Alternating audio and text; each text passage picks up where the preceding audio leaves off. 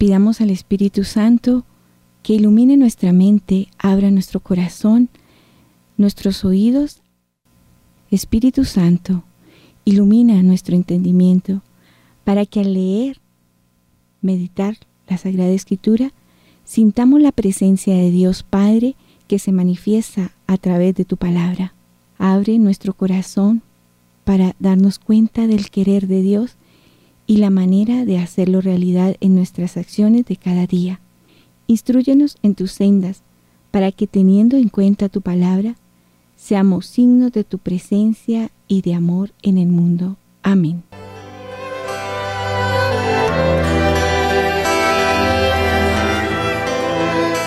Lección Divina Vigésima octava del tiempo ordinario. Hoy recordamos a San Lucas Evangelista.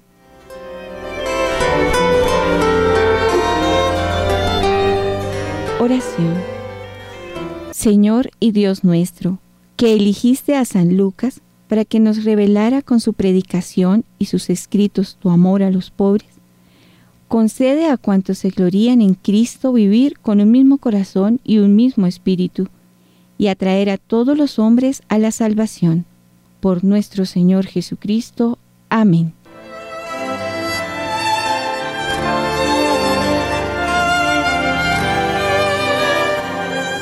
Lectura de la segunda carta del apóstol San Pablo a Timoteo. Capítulo 4, versículos 9 al 17. Querido hermano, Dimas me ha dejado enamorado de este mundo presente y se ha marchado a Tesalónica. Crescente se ha ido a Galacia. Tito a Dalmacia. Solo Lucas está conmigo. Coge a Marcos y tráetelo contigo, pues me ayuda bien en la tarea. A Tíquico lo he mandado a Éfeso. El abrigo que me dejé en Troas en casa de Carpo, tráetelo al venir, y los libros también, sobre todo los de pergamino. Alejandro, el metalúrgico, se ha portado muy mal conmigo. El Señor le pagará lo que ha hecho. Ten cuidado con él también tú, porque se opuso violentamente a mis palabras. La primera vez que me defendí, todos me abandonaron y nadie me asistió que Dios los perdone. Pero el Señor me ayudó y me dio fuerzas para anunciar íntegro el mensaje, de modo que lo oyeran todos los gentiles. Palabra de Dios. Te alabamos, Señor.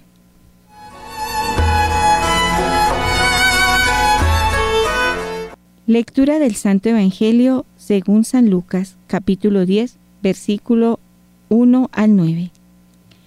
En aquel tiempo designó el Señor otros setenta y dos y los mandó por delante, de dos en dos, a todos los pueblos y lugares a donde pensara ir él.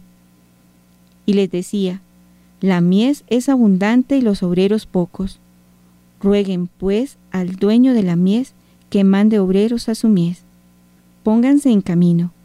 Miren que los mando como corderos en medio de lobos no lleven talega, ni alforja, ni sandalias, y no se detengan a saludar a nadie por el camino. Cuando entren en una casa, digan, primero, paz a esta casa. Y si allí hay gente de paz, descansará sobre ellos su paz. Si no, volverá a ustedes. Quédense en la misma casa, coman y beban de lo que tengan porque el obrero merece su salario. No anden cambiando de casa. Si entran en un pueblo y lo reciben bien, coman de lo que les pongan. Curen a los enfermos que haya y digan, está cerca de ustedes el reino de Dios. Palabra del Señor. Gloria a ti, Señor Jesús.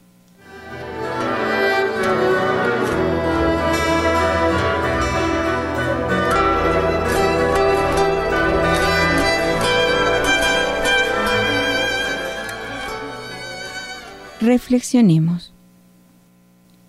Hermanos, Hoy celebramos a San Lucas Evangelista, quien nació fuera del territorio israelita, por lo que no es un creyente venido del judaísmo, ni tampoco testigo directo de los acontecimientos de la vida de Jesús, sino que recibió la fe a través de San Pablo.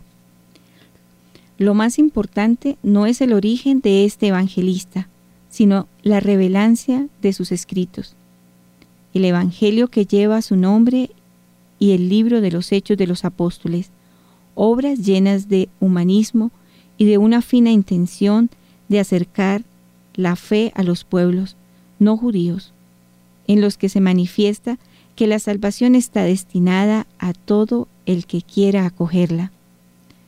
Deteniéndonos en la palabra de Dios y en relación a esta fiesta, recordemos cómo el Nuevo Testamento es el resultado de la predicación de la Iglesia a partir del acontecimiento de Cristo, de su encarnación, vida, muerte y resurrección, y del encuentro que viven personas y comunidades con Él.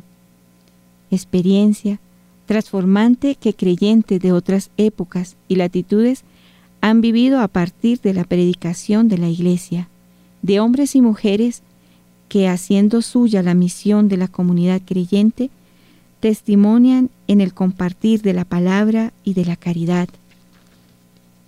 Siguiendo los pasos de Pablo, Lucas y muchos discípulos a lo largo del tiempo. Hermanos, la mies es mucha y los bautizados estamos llamados a ser operarios de la evangelización. Esto nos lo recuerda la Iglesia en diversos momentos como en este mes de las misiones, para que con la convicción que concede el encuentro con Cristo, salgamos de nosotros mismos y nos comprometamos a extender su Evangelio, inundando nuestros ambientes con la alegría de la presencia de Dios. San Lucas recibió la buena nueva de San Pablo. Nosotros, ¿de quién la recibimos y a quién se la compartimos?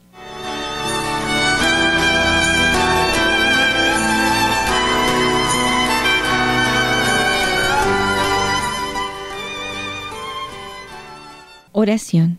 Padre Santo y Misericordioso, hoy te agradecemos por enviar tu salvación en la persona de Jesucristo, tu adorado Hijo.